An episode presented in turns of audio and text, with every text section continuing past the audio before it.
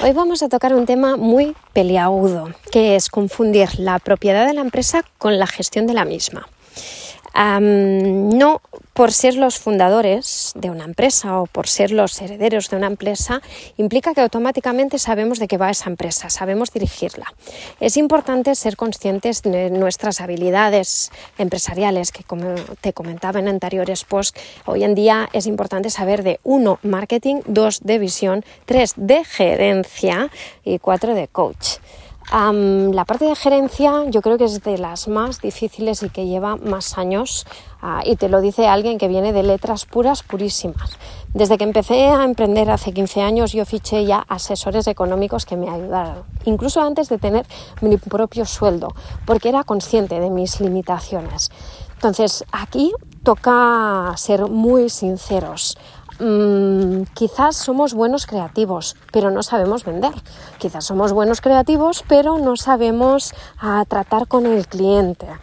Mm, nos toca fichar una mano derecha. ¿De qué forma tendrá esta relación con esta mano derecha? ¿Será un CEO freelance que trabajará horas con nosotros? ¿Será una persona que hará la gerencia desde dentro mismo? Como siempre, súper importante tenerlo todo por escrito, en el caso que sea, temas de confidencialidad, de propiedad. yo lo que te recomiendo es que no hagas tu empresa dependiente de una persona externa, sea la que sea.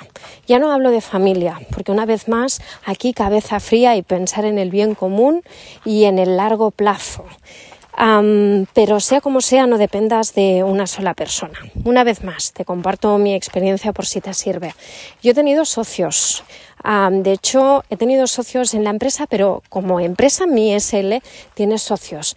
Pero siempre ha, sido una empresa basada en, en mis conocimientos, en mi, en mi know-how, en cosas que me darán a mí de comer y que me podrán ayudar a monetizar lo que hago, pase lo que pase. O sea, puedo trabajar yo sola o puedo trabajar con 40 personas como estoy haciendo a día de hoy, pero siempre hay un know-how que depende de mí. Ah, y a partir de aquí complemento con otros profesionales. A lo que voy es que fiches la persona que fiches, intentes cuidar del ADN de tu empresa familiar, de ese conocimiento que es solo vuestro. Y, fíjate que quizás se contradice o aparentemente se contradice con lo que te decía en episodios anteriores. ¿eh? Creo en las personas, creo en el hacer equipo, pero creo que todo el mundo tiene un don, llámalo como quieras, una riqueza, un regalo, y es el ADN de tu empresa familiar. seas bueno o no, ah, haciendo de gerente ¿eh? y decidas lo que decidas, blinda, mima ese tesoro que tenéis como familia. Una cosa no quita la otra.